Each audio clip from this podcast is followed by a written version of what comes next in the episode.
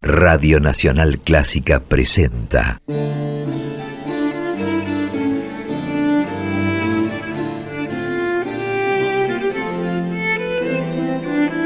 Clásica en La.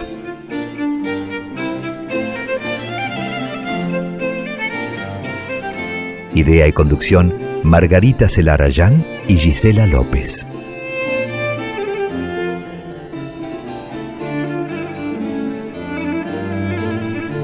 Hola, ¿cómo están? Comenzamos clásica en la como cada jueves a partir de las 18 aquí en la 96.7, este espacio que dedicamos a compartir las trayectorias, creaciones, actividades de compositoras y de directoras.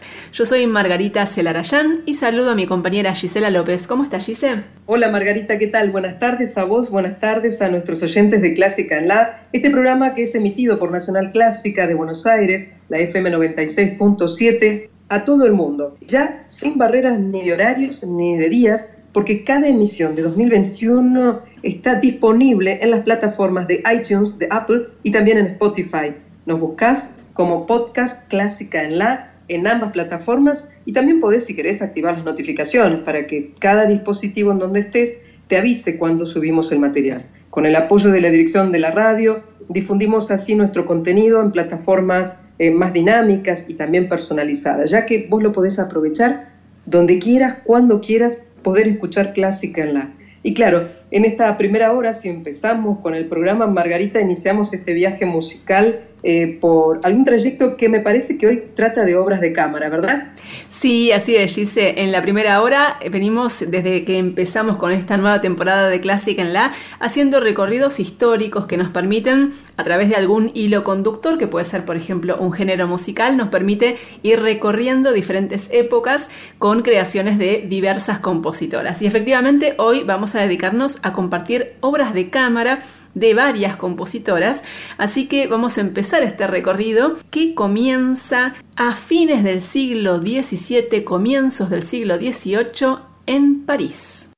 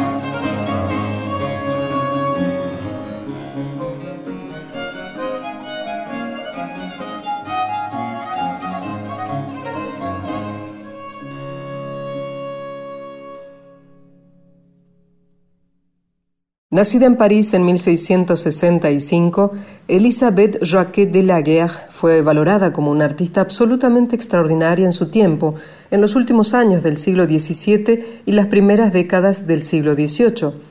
A los cinco años se presentó como clavecinista ante el rey Luis XIV y a los quince se estableció al servicio de Madame de Montespan, la amante favorita del rey y una mujer muy influyente en la corte de Versalles. En 1684, antes de cumplir los 20 años, Elizabeth abandonó el palacio para casarse con el organista Marin de la Guerre. El matrimonio de músicos se instaló en París, donde ella dictó clases, brindó conciertos y construyó su propio camino, despertando admiración y respeto.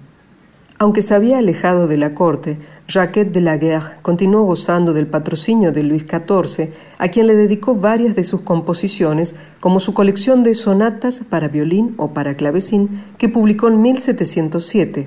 En esa época, las sonatas originarias de Italia eran consideradas ajenas a los gustos franceses y una amenaza para quienes intentaban impedir que las influencias extranjeras invadieran la cultura francesa. Pero Jacquet de la Guerre supo combinar la tradición francesa y las innovaciones italianas de manera magistral. Sus sonatas se cuentan entre las primeras publicadas en Francia. Al parecer, el rey Sol quedó encantado con estas obras y expresó que no se parecían a nada que hubiera escuchado en toda su vida.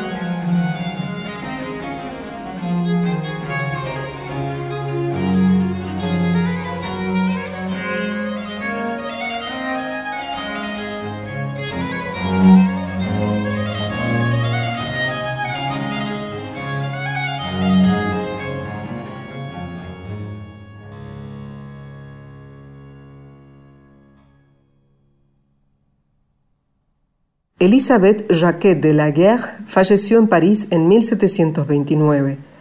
Diez años más tarde, hacia 1739, tal vez en Venecia, nació Anna Bonn, hija de dos artistas que trabajaron en diversas cortes europeas. Su madre era cantante y su padre era libretista y diseñador de escena.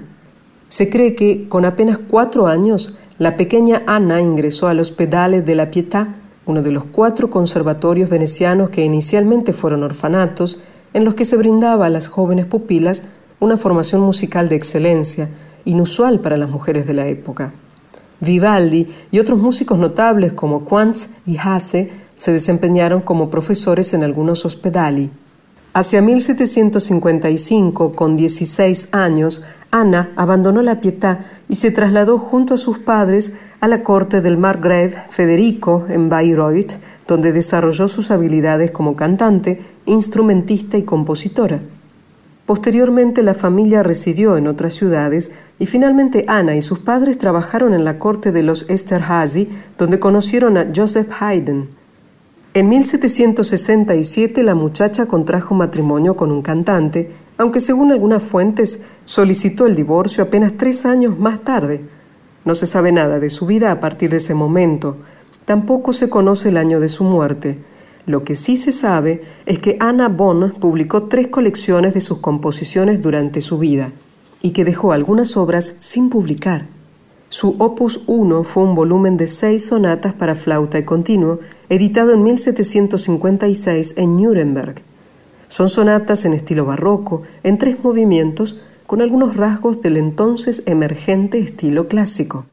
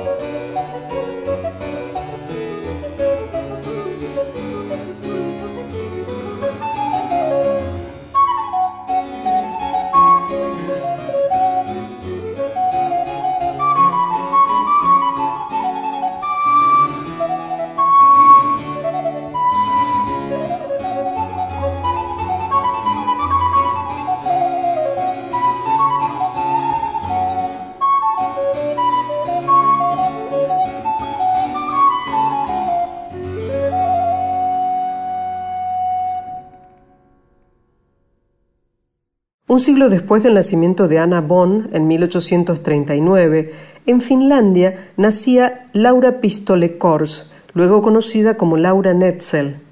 Hija de un aristócrata, se trasladó con su padre y sus hermanos a Estocolmo siendo muy pequeña después de la muerte de su madre. Allí comenzó sus estudios de piano y canto y más tarde viajaría a París para continuar su formación musical. Pero aunque en su adolescencia realizó sus primeros conciertos como pianista, pronto se inclinaría por la composición. En 1866, Laura se casó con un médico y pocos años más tarde comenzó a dar a conocer sus composiciones.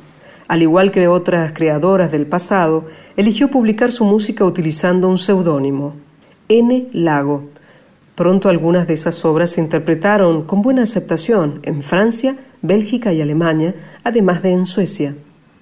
Su posición social acomodada no le permitió dedicarse profesionalmente a la composición pero supo aprovechar esa situación para fomentar la divulgación musical en su comunidad. Durante casi 20 años, hasta 1908, organizó ciclos de conciertos educativos para trabajadores con la participación de músicos de gran nivel. En varias de esas presentaciones, ella misma dirigió coros y orquestas. Como compositora, empezó escribiendo música para piano y canciones, y más adelante completó también piezas orquestales y música de cámara como esta sonata para cello y piano escrita en 1899.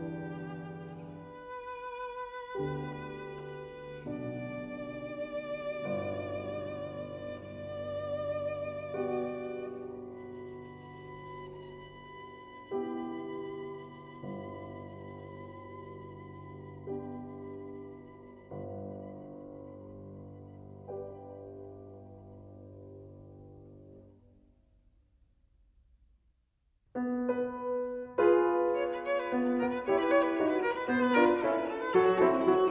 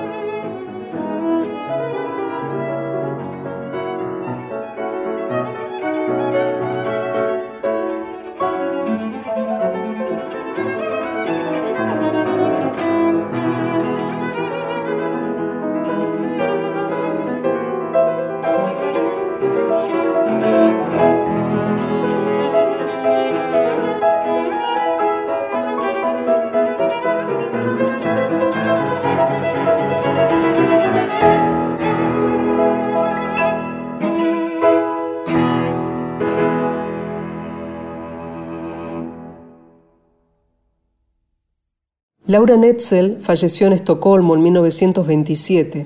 El 7 de marzo de 1929, en San Nicolás, provincia de Buenos Aires, Argentina, nació Irma Urteaga, una de las compositoras más notables de nuestro país. Egresada del Conservatorio Nacional de Música en Piano y en Composición, cursó también estudios de dirección en el Instituto Superior de Arte del Teatro Colón. Especialista en el repertorio de cámara y en ópera, Urteaga se desempeñó como maestra interna del Colón y en los años 80 viajó a Ecuador para preparar producciones de ópera. Pero paralelamente a esas tareas y a su actividad docente, se abocó intensamente a la composición. Su catálogo es muy amplio, incluye ópera, obras orquestales, canciones, música para piano y piezas de cámara, como esta obra escrita en 1994 para saxofón, violín y piano.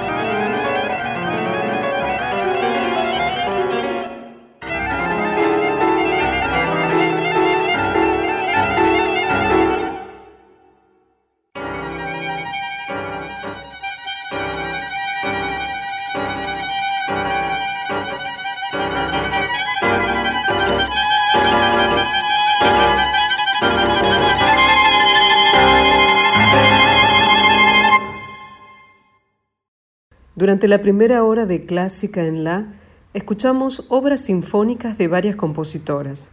En primer lugar, de Elisabeth Jacquet de la Guerre, Sonata de Cámara número 3 en Re mayor, versión Ensemble Música Fiorita, y Sonata para violín y bajo continuo número 2 en Re mayor, versión Ensemble Le Domino.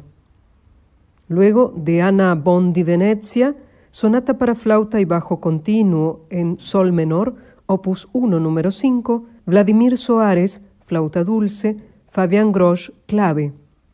Luego de Laura Netzel, Sonata para cello y piano, opus 66, Ola Carlson en cello y Lucia Negro al piano.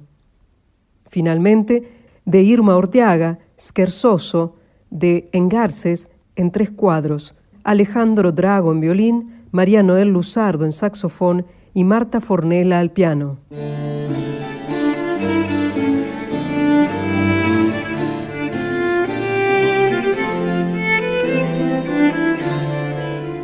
Esta es la continuidad del programa Clásica en La, después de las 7 de la tarde, en esta segunda hora que hemos preparado con Margarita Celarayán.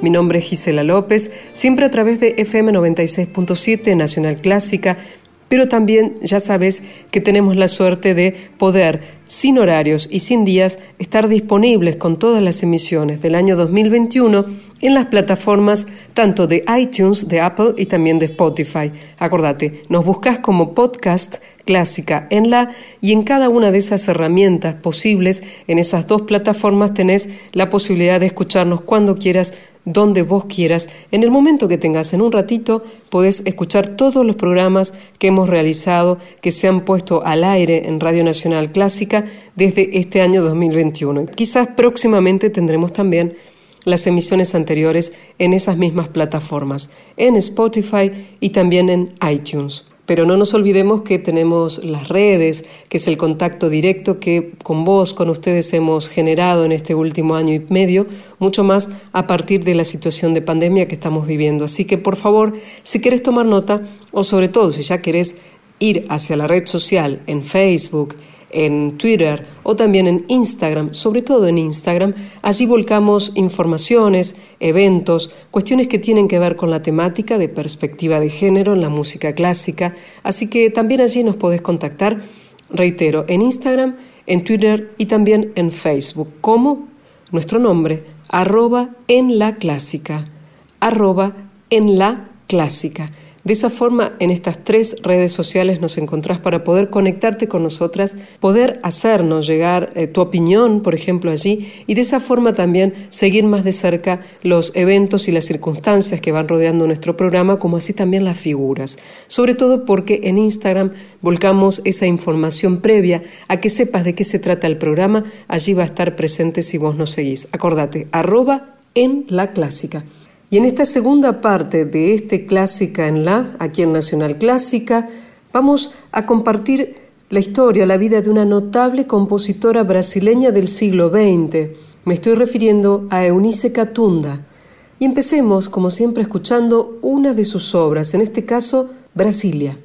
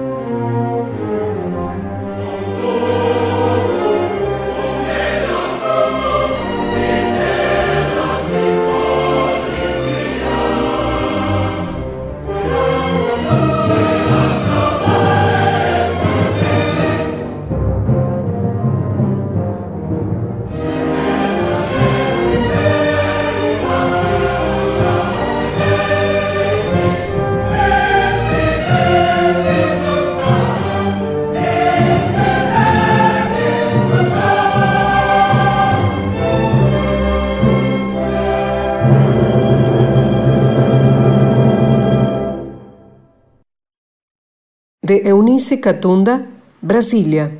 Jailson Santos, tenor, Coral Brasil Ensemble de la Universidad de Río de Janeiro, Orquesta Sinfónica Nacional de Brasil, dirigidos por Lilla Amadio.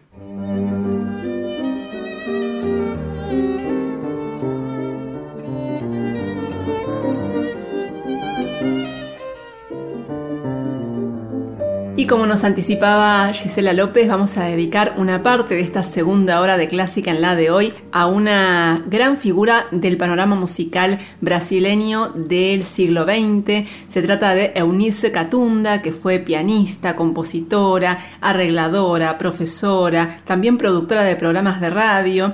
Eunice Catunda nació con el nombre de Eunice de Monte Lima en 1915 y empezó su vínculo con la música estudiando piano desde muy chiquita desde los 5 años a los 12 ya realizó su primer concierto como solista en Río de Janeiro y a partir de ese momento empezó a desarrollar una actividad como pianista.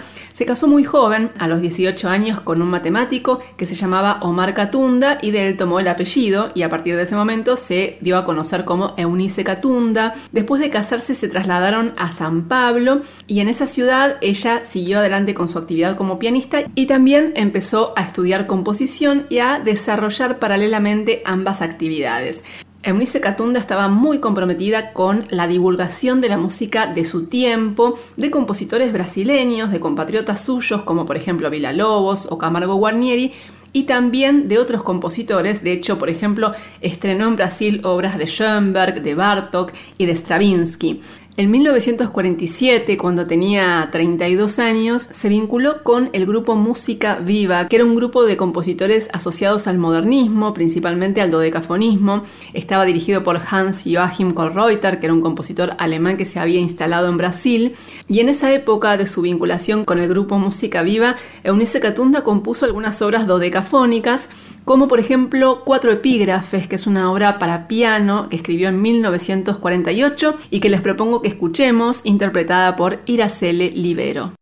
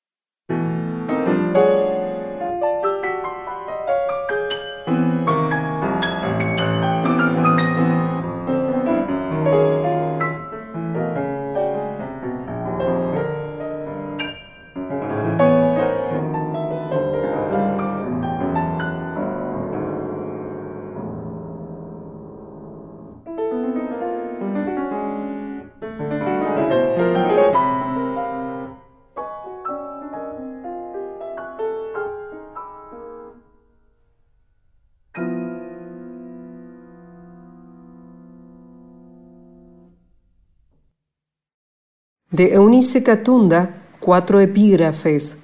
Iracele Livero al piano.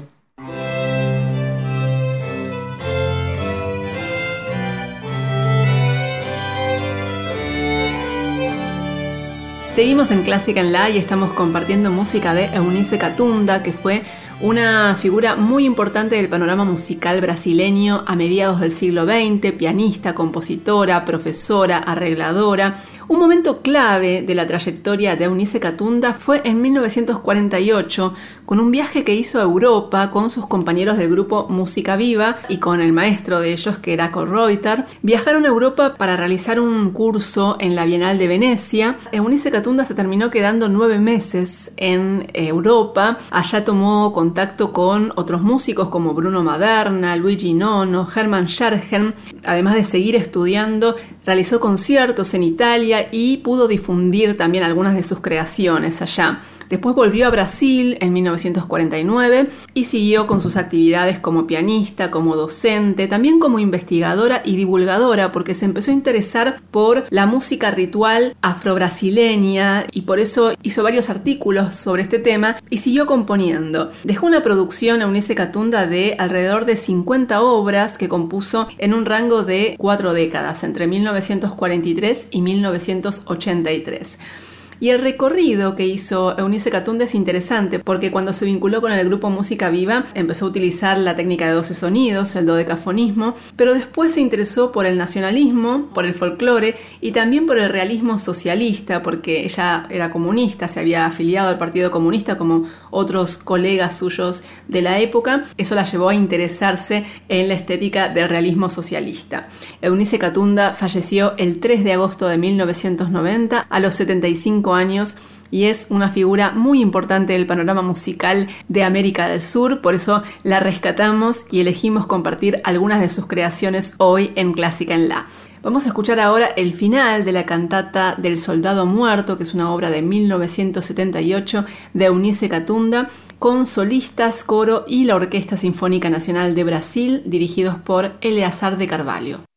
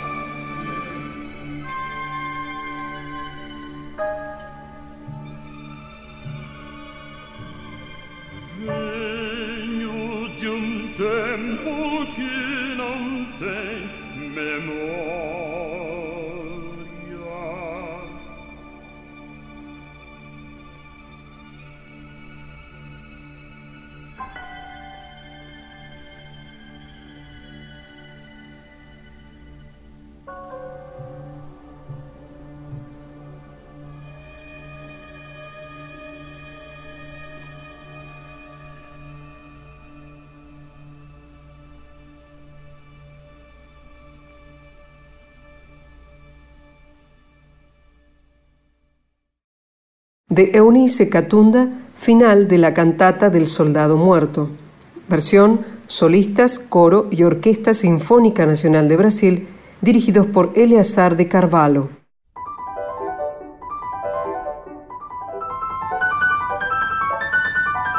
Seguimos hasta las 20 en Clásica en La por la 96.7 y en este programa tratamos de ir y venir en el tiempo y la propuesta ahora es venir al presente para compartir música de un concierto que se realizó el 15 de marzo pasado en París, en la Filarmonía de París, en el que participaron dos directoras. Fue el primer concierto de un ciclo que se llama Diversità y que es parte del programa Academia La Maestra. Es un desprendimiento del concurso La Maestra que se realizó el año pasado en París, del cual hablamos bastante, que fue el primer concurso internacional para directoras de orquesta de todo el mundo. Uno de los resultados de ese concurso fue la formación de una academia para las finalistas y para algunas participantes del concurso que de esa manera reciben cursos, consejos, asesoramiento de parte de figuras importantes del panorama de la dirección orquestal. Y parte de esas actividades que se desprenden del concurso La Maestra y de la Academia La Maestra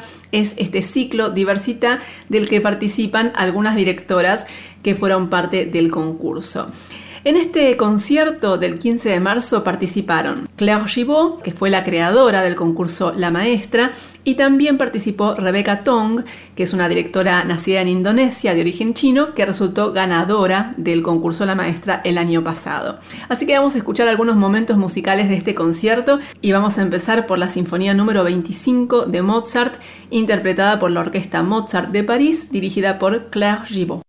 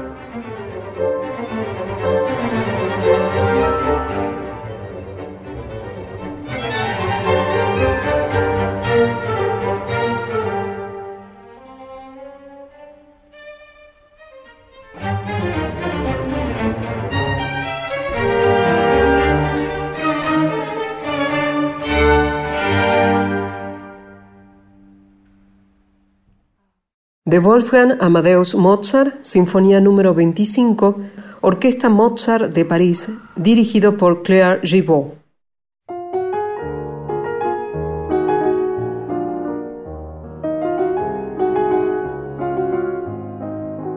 Estamos compartiendo música de un concierto que se realizó el 15 de marzo pasado en la Philharmonie de París, en el que participaron dos directoras. Una de ellas fue Claire Gibault y la otra fue Rebecca Tong, que fue la ganadora, como decíamos antes, del concurso La Maestra en París. Es una joven directora que nació en Indonesia, es de origen chino. Actualmente es directora de la Orquesta Sinfónica de Yakarta, estudió en Estados Unidos y en Inglaterra y trabajó como directora asistente con orquestas de Inglaterra como la Filarmónica de la BBC y la Filarmónica Real de Liverpool. Y en este momento está comenzando su trayectoria internacional y participó de este concierto en la Filarmonie de París hace pocos días. Vamos a escuchar a la orquesta Mozart de París dirigida por Rebecca Tong en el primer movimiento del divertimento para orquesta de cuerdas de Bela Bartok.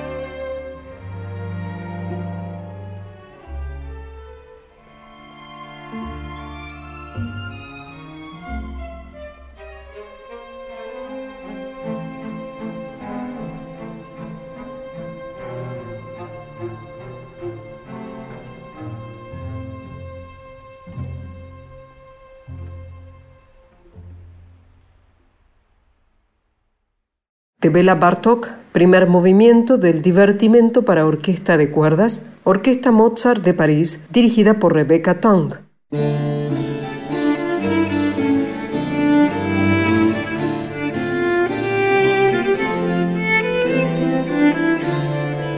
Y hasta aquí hemos llegado hoy con material escrito por mujeres, dirigido por mujeres, con esas vivencias, esos recuerdos de cada una de ellas puestas de manifiesto en la música clásica y la música que cada jueves traemos para disfrutar con ustedes, ¿verdad Margarita? Sí, tal cual, Gise. Hoy tuvimos un recorrido variado que fue y vino en el tiempo, como tratamos de hacer habitualmente. Empezamos con nuestro recorrido histórico, tuvimos música del barroco, llegamos hasta el siglo XX, también música de compositoras sudamericanas como Irma Orteaga y Eunice Y terminamos con dos directoras de nuestro tiempo como Claire Gibault y Rebecca Tong. Así que un recorrido intenso con mucha música como nos gusta siempre y con compositoras y directoras de todos los tiempos. Llegamos al final, Gise, llegó el momento de despedirnos. Total, y el minuto final es para agradecer primero al área de compaginación y edición en las personas de Ignacio Guglielmi y Diego Rosato. Gracias chicos. La emisión de cada jueves en Nacional Clásica es hecha por las operadoras y los operadores de la FM 96.7 y el control central de Radio Nacional Buenos Aires. A Margarita Celarayán, la gestora de los contenidos semanales, muchísimas gracias Marga. A vos, a ustedes, en sus casas, en donde estén, aquí y ahora, gracias y esperemos que hayan disfrutado lo que hacemos ambas con mucho sentimiento y un compromiso importante cada jueves de 18 a 20 horas clásica en la. Mi nombre es Gisela López, que estemos bien.